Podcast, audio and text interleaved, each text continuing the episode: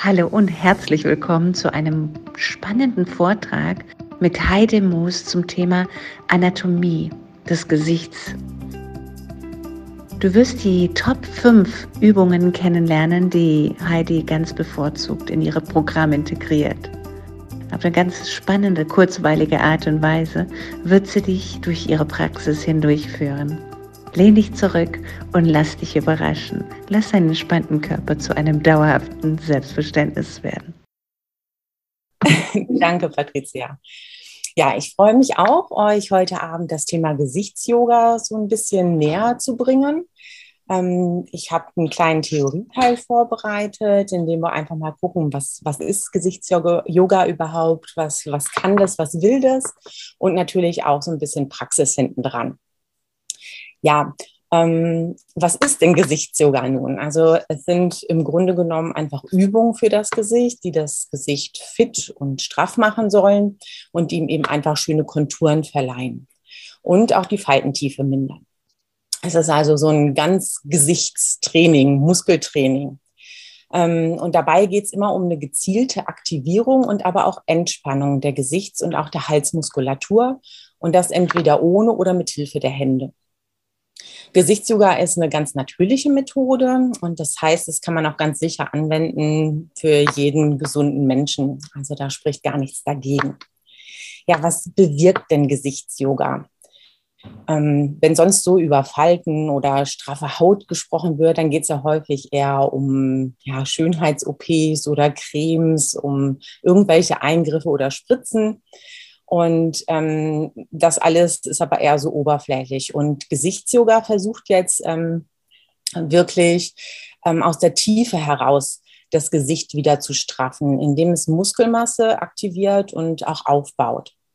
Und ähm, wenn man sich so ein Gesicht mal anguckt, gerade ein älteres, dann sieht man, dass sich im Gesicht eben jede Form von Emotionen ja über die Jahre hinweg klarer sichtbar abzeichnet.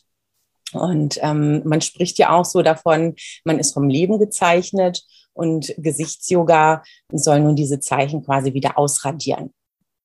Ja, wenn wir uns diesen Alterungsprozess mal ein bisschen näher anschauen, ähm, dann sieht man, dass ähm, der ausgelöst wird dadurch, dass eben die Kollagenproduktion vermindert wird und ähm, das führt dazu, dass sich die Haut eben mit, im Laufe der Zeit nicht mehr alle 28 Tage, sondern später nur noch so alle 40 bis 50 Tage erneuert. Und zusätzlich gehen uns ähm, 30 bis 40 Prozent der Muskelmasse verloren. Also das ist eine ganze Menge. Und so wie im restlichen Körper auch, wird die Muskulatur dann im Gesicht auch schlaff und hängt dann dank der Schwerkraft halt ein wenig nach unten. Es gibt aber noch weitere Prozesse, die passieren, wenn wir altern. Ähm, uns geht zum Beispiel auch ein großer Teil des Unterhautfettes verloren. Und das bedeutet eben, dass unser Gesicht insgesamt an Volumen verliert. Dadurch sinkt die Haut dann natürlich nach unten und dann faltet die sich so ein bisschen zusammen ähm, und dadurch bilden sich eben tiefe Falten zum Teil. Ja, gerade im oberen Gesichtsbereich sieht man das ganz häufig, dass sich bei vielen Menschen eben auf der Stirn Querfalten bilden. Besonders störend ist diese senkrechte Falte, die sogenannte Zornesfalte, ähm, weil die dem Gesicht eben so einen ganz eigenen, eher grimmigen, bösen Ausdruck verleihen.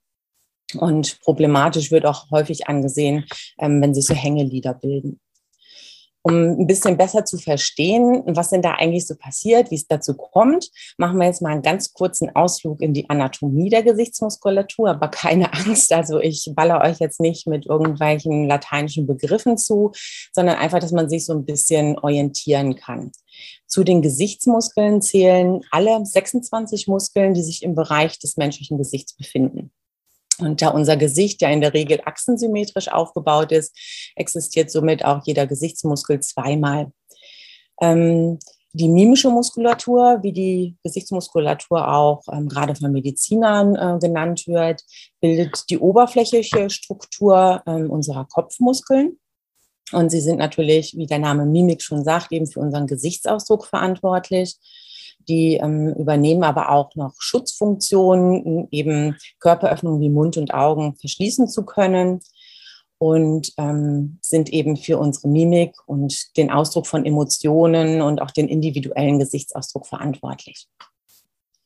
Ja, äh, darüber hinaus ist die mimische Muskulatur aber auch noch, ähm, wie man gerade sieht, an der Sprachbildung beteiligt und natürlich auch für die Nahrungsaufnahme ganz wichtig, dass uns die Suppe eben nicht wieder aus dem Mund läuft. Ähm, die meisten Muskeln in unserem Körper, ähm, also in der Skelettmuskulatur, sind ja über ein Gelenk von Knochen zu Knochen miteinander verbunden. Das heißt, wenn man das wie bei so einem Arm, ähm, wenn der Muskel sich zusammenzieht, dann bewegen wir uns. Das ist im Gesicht ein bisschen anders, weil sich viele Gesichtsmuskeln eben im Gegensatz zu der Skelettmuskulatur von einem Knochen weg nach außen bis an die Hautoberfläche erstrecken. Das heißt, die ähm, Gesichtsmuskeln sind direkt mit der Haut verbunden. Und die meisten Gesichtsmuskeln sind auch nicht von einer Faszie bedeckt. Da gibt es nur eine Ausnahme, der große Wangenmuskel, der hat eine Faszie. Ich zeige euch das mal ein bisschen. Also, dass man denke, da kann man schlecht erkennen. Das wäre so ein bisschen anatomisch korrekt. Ich habe mal versucht, das muss ich euch mal eben mitdrehen, euch das mal so ein bisschen grafisch. Ich hoffe, das kann man irgendwie, ich gebe es mal, kann man das erkennen? Okay. ähm, so ein bisschen grafisch dargestellt in vereinfachter Form. Ähm, geht ja darum, dass man so ein bisschen erkennt, um was es eigentlich geht. Ihr seht hier oben in, in Rot die beiden großen Muskeln, das ist unsere Stirnmuskulatur. Und die ist dafür da, dass wir unsere Brauen heben können und somit eben die Stirn runzeln und diese herrlichen Querfalten bilden. Dann hier unten in Blau seht ihr den Augenbrauensenker. Der zieht die Stirnhaut zwischen den Augenbrauen nach unten und dann können wir so richtig schön böse gucken und diese Zornesfalte entsteht dadurch. Dann haben wir hier in klein ähm, über dem Auge, sieht man hier äh, auf beiden Seiten in lila, den Lidheber. Wie der Name schon sagt, ist der dafür verantwortlich, dass wir unser Oberlid äh, heben können. In rosa, ziemlich groß, seht ihr hier den ähm, Augenringmuskel. Ähm, der sorgt dafür, dass der äh, Lichtschutzreflex funktioniert, dass wir ähm, die Augen ganz fest zusammenkneifen können, wenn uns was blendet zum Beispiel, oder auch, dass wir blinzeln können. Die Nasenmuskulatur besteht aus drei kleinen Muskeln. Ähm, der grüne Bereich, den ihr hier seht, der ist so ein bisschen sogar mit der Stirn noch verbunden. Der ähm, ist der Nasenrümpfer, sagt man. Also der sorgt auch für viele schöne kleine Falten hier oben, sorgt eigentlich dafür, dass wir diesen Bereich in, ähm, Innenseite der Augenbrauen anheben können. Dann haben wir noch hier in rosa dargestellt. Ähm, ja, ich habe jetzt mal Nasenlochverenger genannt. Ich, vom Lateinischen lässt es sich schlecht übersetzen. Ähm, damit können wir wirklich unsere Nasenflügel ähm, nach unten und hinten ziehen, sodass sich das Nasenloch tatsächlich eben dadurch verkleinert. Und in lila seht ihr diesen Muskel, der setzt sich schon hier unten an und zieht sich in der ganzen Nase bis hier nach oben äh, hoch. Ähm, und der sorgt dafür, dass wir den Nasenflügel und die Oberlippe nach oben bewegen können. So, wenn man so angeekelt guckt oder so, dann braucht man diesen Muskel. Hier unten seht ihr in Rot ähm, um die Lippen drumherum liegt der Mundringmuskel, auch Lippenspannmuskel genannt. Und da ist wieder eine Besonderheit, der ist nämlich ganz besonders beweglich, deshalb können wir mit unserem Mund auch so tolle Sachen machen, ähm, weil der, ähm, dieser Muskel eben an keinem Knochen fixiert ist. Der liegt oben auf der Gesichtsmuskulatur äh, einfach auf. Ja, dann haben wir noch einen besonders schönen Muskel, das ist dieser große rote hier. Der sorgt dafür, dass wir die Mundwinkel anheben können, wird deshalb auch als Lachmuskel bezeichnet. Ähm, der Gegenspieler, der Mundwinkel-Herabzieher, der ist auch ziemlich groß, der ist hier in Gelb dargestellt. Ähm, der sorgt so eben für, hm. Ne? Dadurch kriegen wir auch gerne diese tollen Marionettenfalten. Hat man hm, bei unserer ehemaligen Kanzlerin immer ganz gut gesehen. Ähm, also dafür sind diese gelben Muskeln hier äh, verantwortlich. Dann haben wir noch in Braun hier auch recht groß, die so diagonal verlaufen, die Muskeln. Ähm, das ist der Unterlippenherabzieher und ähm, auch in Orange dargestellt hier oben der Oberlippenheber. Die sind beide vor allem dafür verantwortlich, dass wir sprechen können, dass wir unsere Muskeln eben da einsetzen, um unsere Lippen mit zu bewegen. Dann haben wir hier auch noch einen ganz netten in Orange dargestellt. Das ist unser Kinnmuskel immer, ähm, wenn sich hier unten die Haut so ein bisschen kräuselt, dann ähm, ist der Muskel aktiv. Das braucht man zum Beispiel, wenn man so richtig so, hm, so einen Schmollmund ziehen wollen. Ähm, also auch ähm, ganz, ganz oft eingesetzter Muskel, gerade bei kleinen Kindern. Ähm, wir haben dann noch den sogenannten Lippendehner, der ist hier in Orange dargestellt und der hängt ganz fest zusammen mit ähm, der Halshautmuskulatur. Die geht wirklich vom Mundwinkel aus über den Hals bis zum Brustansatz und breitet sich dabei immer stärker aus. Ja, also das soll auch schon reichen. Ich drehe euch mal wieder zurück. Wenn man sich jetzt also die Muskulatur so anschaut, dann sieht man also, wenn der Stirnmuskel so jetzt schlaff wird und nach unten hängt, dann drückt der quasi so auf unsere Augenbrauen, die wiederum fallen auch natürlich so ein bisschen dann zusammendrücken nach innen und dann entsteht hier auch diese senkrechte Zornesfalte wieder. Und zweitens lassen sie dem Oberlid ähm, auch weniger Raum. Und der Oberlidmuskel haben wir eben auch gesehen, ist ja auch dieser ganz kleine, feine Muskel selber wird ja auch schlaffer. Und dann kommt es eben auch da zu diesen Hängelidern. Unsere Wangen haben eine ziemlich große Maske, Maske nicht, Masse im Gesicht. Man ist schon ganz Corona geschädigt. Und ähm, einige Muskelstränge in der Wange gehen auch direkt von dieser Nasolabialfalte weg. Ne? Also die haben da ihren Ansatz unter der Haut. Und ähm, wenn unsere, unser Wangenbereich jetzt nicht mehr durch Muskeln straff gehalten wird, weil eben diese Straffheit verloren haben, dann hängt der Bereich natürlich auch insgesamt gerne nach unten. Da kriegen wir diese Hängebäckchen und ähm, nach und nach kann die ganze Kontur dann ähm, von unserem Gesicht verschwinden. Das hat man vielleicht schon mal gesehen, gerade bei älteren Menschen ähm, hängt es da manchmal so wirklich komplett, dass, dass man das Gefühl hat, das Gesicht äh, schmilzt so ins Dekolleté hinein, ohne dass man da noch ein Kinn oder einen Hals erkennen kann. Das hat auch den Hintergrund, dass natürlich auch unser ähm, Zungenbeinmuskel hier unten ähm, mit dem Alter auch an Straffheit verliert und auch hier das so nach unten hängen kann. Und das zieht dann alles nach unten und dann sammelt sich die ganze Haut- und Muskelmaske quasi hier an dem Unterkieferknochen, der das natürlich alleine nicht mehr halten kann. Ja, und da setzt eben Gesichtsyoga an, um eben all diese Probleme oder zumindest zum großen Teil zu beseitigen, beziehungsweise wenigstens zu mildern. Die Gesichtsyoga-Übungen sind immer so aufgebaut, dass die Muskeln eben nicht nur gestrafft werden, sondern gleichzeitig auch wachsen, so dass sie auch an Volumen gewinnen. Und ähm, das hatte ich euch ja eben gesagt, dadurch, dass das Unterfett sich so abbaut, dass wir Volumen verlieren.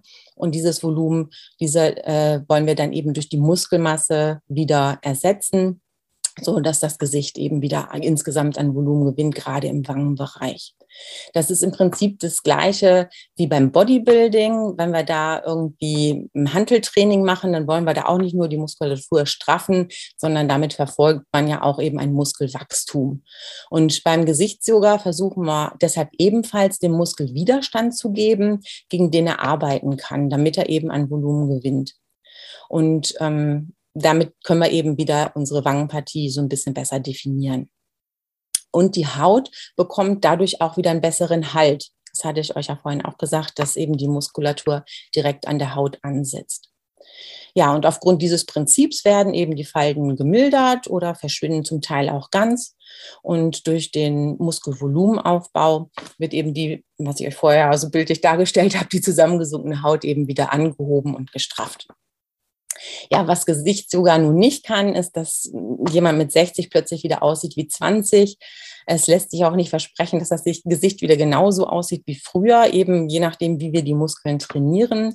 Aber es ist wirklich genau wie am Körper auch. Ne? Wenn man da merkt, dass das irgendwie alles ein bisschen schwabbelig wird und man dann wieder anfängt, Sport zu treiben, dann wird der Körper ja auch spürbar straffer und dasselbe geschieht auch mit unserem Gesicht das Gesicht ist ja auch nur ein Teil des Körpers und ähm, es macht also auch wirklich gar keinen Sinn, einen Sport quasi nur von unten bis hier zu machen und ab Hals ähm, und, äh, und das Gesicht dann alles wegzulassen, sondern wir sollten eben auch das Gesicht wieder trainieren, damit sich auch dort alles straffen kann oder straff bleibt. Ja, wenn man jetzt zusammenfasst, kann man sagen, dass äh, Gesicht sogar somit das aktuell beste Anti-Aging-Mittel ist, was es äh, gibt und wirklich eine Methode für alle, die danach streben, eben auch ohne OP quasi in Schönheit zu altern. Also es bewirkt eine straffe äh, Stirn, die Augenbrauen werden wieder angehoben, die Zornesfalte wird geringer. Wir können das Oberlid straffen, Fältchen verschwinden lassen, die Wangen anheben. Die ähm, Stärke hier, die ein, ähm, ja, was sich so eingezeichnet hat von den Nasolabialfalten, können wir verbessern. Man kann auch mit Gesicht sogar für vollere Lippen sorgen, weil im Alter auch gerade die Oberlippe ähm, meistens ein bisschen schmaler wird. Und hier diese Hängebäckchen kann man wieder straffen und insgesamt einfach für schönere, gerade definierte äh, Gesichtskonturen ähm, sorgen. Und das ist auch jetzt nicht alles irgend so ein Schmu und hat sich keiner ausgedacht, sondern inzwischen ist es so, dass das wirklich sogar wissenschaftlich belegt wurde, diese positiven Wirkungen. Und ähm, die Studie sagt eben, dass Gesicht sogar dazu führt, dass sich ähm, die Gesichtshaut wirklich strafft und Falten sich mildern oder ganz verschwinden. Gesichtssuger hat darüber hinaus auch noch ein paar Nebenwirkungen, allerdings sehr positive. Ähm, es kann dazu kommen, dass Tinnitus, Kopfschmerzen, Nackenverspannung oder Kieferschmerzen, äh, Beschwerden in dem Bereich wirklich auch durch Gesichtssuger verschwinden können. Ja, wie oft soll man denn jetzt Gesicht sogar machen? Und ganz nach dem Motto, wer rastet, der rostet, ähm, müssen wir als unsere Muskeln immer bewegen. Ne? Denn alles, was wir nicht regelmäßig nutzen, verkümmert und über kurz oder lang steht es uns dann einfach nicht mehr zur Verfügung. Gesicht sogar kann man ja fünfmal, sechsmal die Woche ruhig machen, ähm, aber mindestens einen Ruhetag sollte man seine Haut da schon gönnen. Wichtig ist, dass Gesicht sogar wirklich ein langfristiges Projekt ist. Und am besten gelingt das natürlich, wenn man sich da eine regelmäßige Routine schafft, dass man sich wirklich einen Plan macht, ähm, der es einem ermöglicht, das Ganze wirklich dauerhaft umzusetzen. Ja, so als Tipp ähm, könnte man ja mal versuchen, ich denke, dass es echt am einfachsten ist zu sagen, ich hm, trainiere mein Gesicht einfach von Montag bis Freitag. Die Zeit nutze ich zum Üben und dann habe ich am Wochenende Zeit für andere Dinge, muss mich da nicht auch noch drauf konzentrieren und die Haut kann sich eben am Wochenende dann in der Zeit erholen. Wie lange sollte so eine Einheit immer gehen? Ähm, also generell kann man sich ein komplettes Programm zusammenstellen und sagen, ich äh, bearbeite mein Gesicht einmal von oben bis unten komplett durch. Oder man kann auch einzelne ähm, Übungsteile rausnehmen und praktizieren. Ähm, was wichtig ist, dass man wirklich schon ein bisschen spüren sollte, dass man was gemacht hat. Ähm, ja, vielleicht so ein leichtes Kribbeln im Anschluss an die Übung. Da muss man einfach, wenn wir nachher mal was ausprobieren, achtet da mal auf eure Empfindungen, ob ihr da was spüren könnt. Ja, und wenn man das eine Weile gemacht hat und das Gesicht schon so eine gewisse Grundfitness bekommen hat, dann ähm, kann man natürlich die Übung auch länger machen. Also macht das dann später einfach so, wie es sich für euer Gesicht wirklich gut anfühlt. Und dann kann man die Dauer eben einfach den individuellen Umständen und Bedürfnissen anpassen.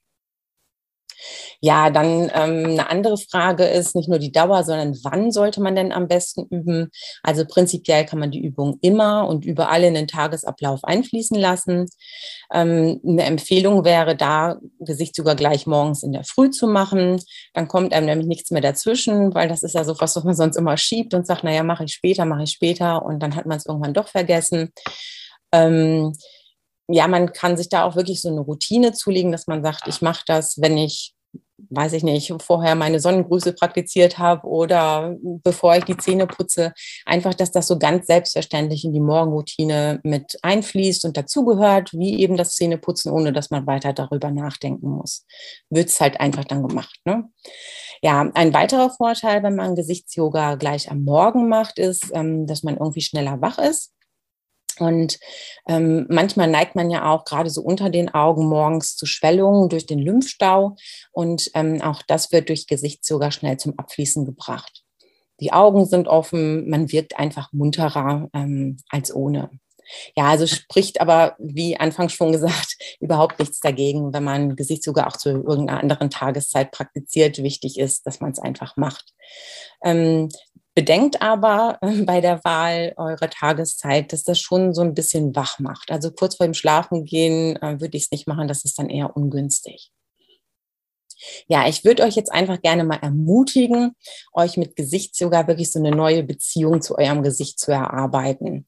Weil ähm, durch Gesellschaft, durch die Medien lastet ja heutzutage wirklich so ein ganz großer Druck eigentlich auf einem, dass manche Menschen gar nicht mehr in der Lage sind zu sagen, dass sie auch so in Ordnung sind, wie sie sind. Da hört man ständig von einer Diät hier und Botox da und was man alles machen muss und wie man auszusehen hat. Ähm, wie der Yoga generell ist, auch Gesichtsyoga nicht einfach nur eine Abfolge von, von Übungen, sondern eigentlich so eine Lebensart. Und ähm, auch Gesichtsyoga hilft wieder, sich mit sich selbst und eben gerade mit seinem Gesicht zu verbinden und sich auch wieder ganz anders zu sehen. Einfach auch daher, weil das Gesicht sich ganz einfach anders anfühlt. Und ich denke, gerade wenn man alt hat, ist es wirklich ein schönes Lebensgefühl, ein fittes Gesicht zu haben. Und ähm, das war so auch bei, ja, bei dem Studium jetzt der Unterlagen so die größte Erkenntnis einfach. Ich war mir dessen nicht bewusst, dass ich im Gesicht auch Muskeln habe, die man trainieren kann. Und ähm, man, man merkt die jetzt auch plötzlich. Also es gab auch Muskeln, die ich am Anfang gar nicht ansteuern konnte. Das hat zwei, drei Tage gedauert und immer wieder üben und ausprobieren. Also das war so ein richtiges Aha-Erlebnis. Man hat sich selbst ganz neu entdeckt. Ja, und dann ähm, darf man auch nicht vergessen, dass die meisten unserer Sinnesorgane wirklich im Bereich des Gesitzes, äh, Gesichtes sitzen. Also das Hören, das Sehen, das Riechen, das Schmecken und natürlich auch ähm, Fühlen. Und durch Gesichtsyoga ist unser Gesicht, also eigentlich unser ganzer Kopf, auch immer gut energetisiert. Also habt einfach den Mut, da mal so ein bisschen was auszuprobieren. Äh, Wichtig ist immer vor Trainingsbeginn wirklich, ähm, dass man sich die Hände reinigt. Aber dadurch, dass wir uns seit zwei Jahren ständig die Hände waschen und desinfizieren, ist das eigentlich äh, meistens der Fall und bitte die Gesichtshaut vorher irgendwie mit Feuchtigkeit versorgen. Irgendein schönes Gesichtsöl oder ein Aloe Vera Gel, irgendwas, das man mit den, mit den Händen gut über die Haut ähm, gleiten kann, ohne daran zerren und äh, ziehen zu müssen. Vielen herzlichen Dank, liebe Heidi, für diesen super sympathischen Vortrag zum Thema Gesichtsyoga. Du bist super genial durch die Anatomie durchgegangen, hast uns vermittelt, welchen Zusammenhang zwischen Tinnitus und Gesicht auch gegeben sein kann. Du hast uns transparent gemacht, dass hier auch das Thema Gesichtsyoga wissenschaftlich belegt ist und ganz tolle, spannende Übungen sind hier eingeflossen. Sicherheitsregeln, eigene Erfahrungen hast du berichtet. Dankeschön. Auch an dich, lieber Zuhörer, für deinen Beitrag, dass du dabei warst. Lass einen entspannten Körper zu einem dauerhaften Selbstverständnis werden. Namaste.